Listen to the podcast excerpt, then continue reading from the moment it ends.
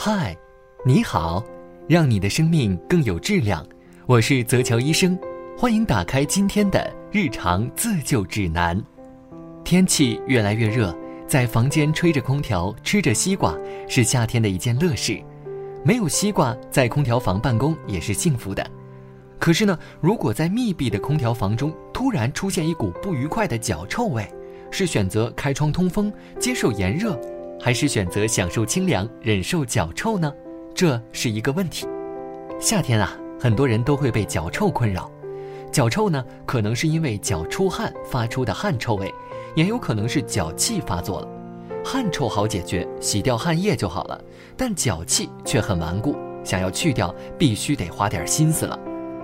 脚气呀，俗称香港脚，不仅气味难闻，还会出现脚痒、起水泡、脱皮。脚干裂、烂脚丫等情况，得了脚气，臭了别人，也折磨了自己。平时也很注意卫生，为什么会出现脚气呢？脚气其实是由真菌感染引起的一种慢性传染性皮肤病，其中包括红色毛癣菌、须癣毛癣菌等。这些真菌呢，都喜欢生长在温暖潮湿的地方。脚气啊，多在夏天复发。首先是因为夏天易出汗。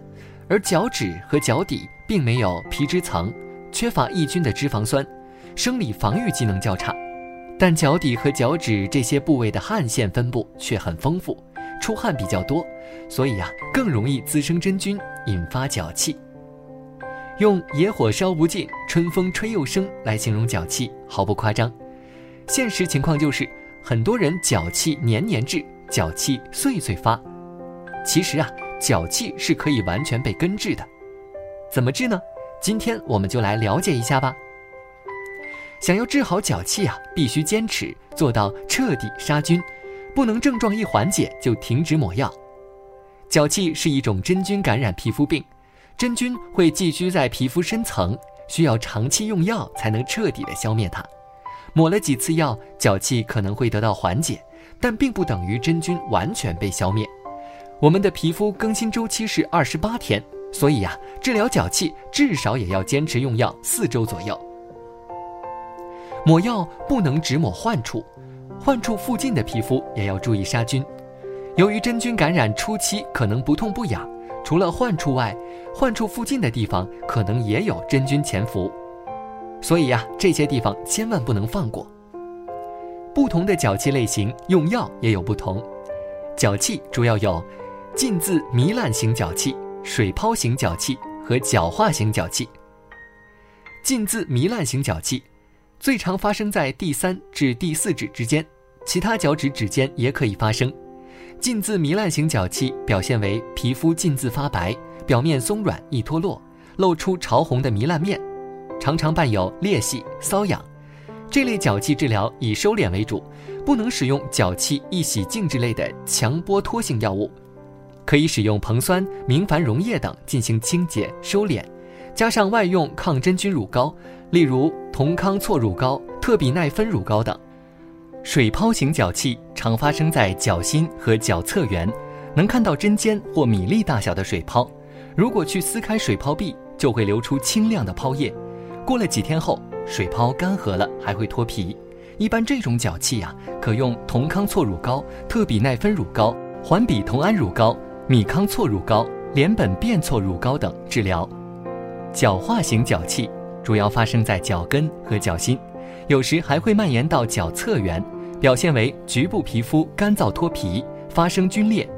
针对这类脚气，要选择对角质层渗透性较好的外用药，如环比酮胺乳膏，也可口服抗真菌药，如司匹仁诺或特比奈芬。对于脚气的治疗，不应该只停留在用药上，还要保持脚部干燥，每天要对脚部进行清洁，要勤换鞋袜，在脚部有湿气的时候，可以用纸巾吸干，保持脚部的干燥透气。最好能准备两双鞋子交替着穿，闲置的鞋可以放在阳光下晾晒，保持鞋子干爽。容易出脚汗的要穿棉线袜，不要穿不透气的尼龙袜和胶鞋。经常穿的鞋子呢，也要定期的清洗消毒。袜子要每天清洗后放在太阳下暴晒。而且呀，也要保持鞋柜的通风透气，避免真菌生长繁殖。脚气传染性很强，所以我们也要避免被传染，特别是在家庭成员之间很容易相互感染。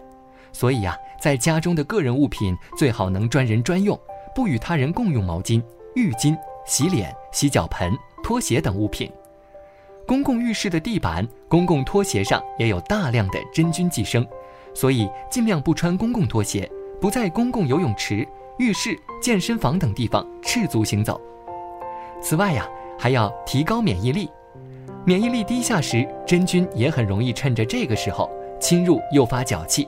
所以要多运动，提高机体免疫力，还可以多吃些营养的食物，保持体内营养均衡，防止免疫力下降。脚气年年有，今年远离我。有脚气的朋友，不妨试试上面的方法。同时，也欢迎大家转发分享。今天的日常自救指南就到这里了。我们下期再见啦！